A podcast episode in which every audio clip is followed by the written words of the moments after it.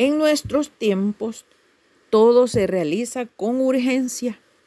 Se llama a expertos en eficiencia para que perfeccionen las operaciones con el fin de obtener una producción más rápida.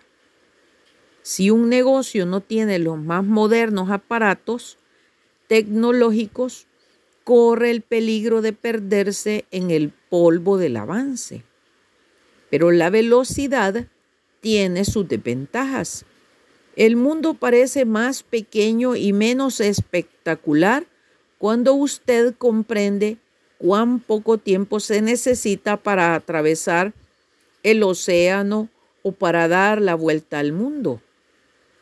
La admiración de la belleza del camino ha sido transferida a la grandeza del genio del hombre para crear las maravillosas máquinas que nos dejan en el pasado con asombrosa velocidad. ¿Puede entender por qué la vida moderna causa tanta fatiga? ¿Ha, reflexionado sobre la quietud en la naturaleza? Allá lejos en las montañas hay una quietud que palpita con las cosas que crecen. Los bosques y los campos en quieta paciencia absorben el calor del sol y la gota de lluvia. ¿Ha pensado alguna vez en lo agradable que es la voz del eterno Dios? Debe compararse con el fresco sonido del agua que corre en el arroyo, musical, deliciosamente suave, humilde. El mandamiento del Eterno de estar quietos es para que reduzcamos nuestra carrera y sigamos caminando a un paso moderado. De este modo podemos ver las señales que Él ha puesto en el camino. El doctor Griffith ha escrito, la quietud no es solamente lo opuesto del silencio es la ausencia de la excitación, prisa y de la confusión consiguiente. Estas disipan las fuerzas mientras que la calma y la serenidad las conservan.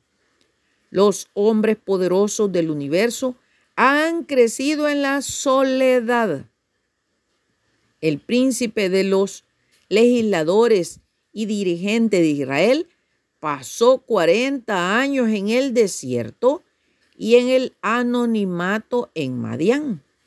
El precursor y preparador del camino de nuestro Señor halló en el desierto la brasa del perdón sobre sus labios y un heme aquí, Señor. Cristo mismo enfrentó las grandes cuestiones de su ministerio en quieta soledad el celo del apóstol Pablo surgió del tiempo de silencio pasado en Arabia. La visión de Juan tuvo su origen en el desierto. Pedro, el ermitaño, alzó a Europa para que emprendiera las cruzadas. Lutero, el monje retirado, cambió la corriente de la historia e introdujo en el mundo una nueva civilización. Lincoln, el emancipador, surgió de las tranquilas montañas de Kentucky y de los extensos bosques de Illinois.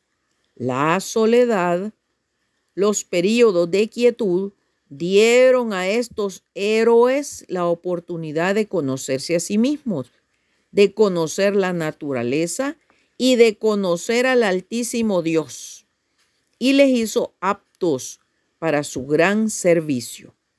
El silencio nos llama. Aprendamos el arte de la quietud. Nos da seguridad, solaz y fortaleza. Con este armamento venceremos el pestilencial ruido. Estad quietos y conoced que yo soy Dios. Salmo 46, 10. Bendiciones.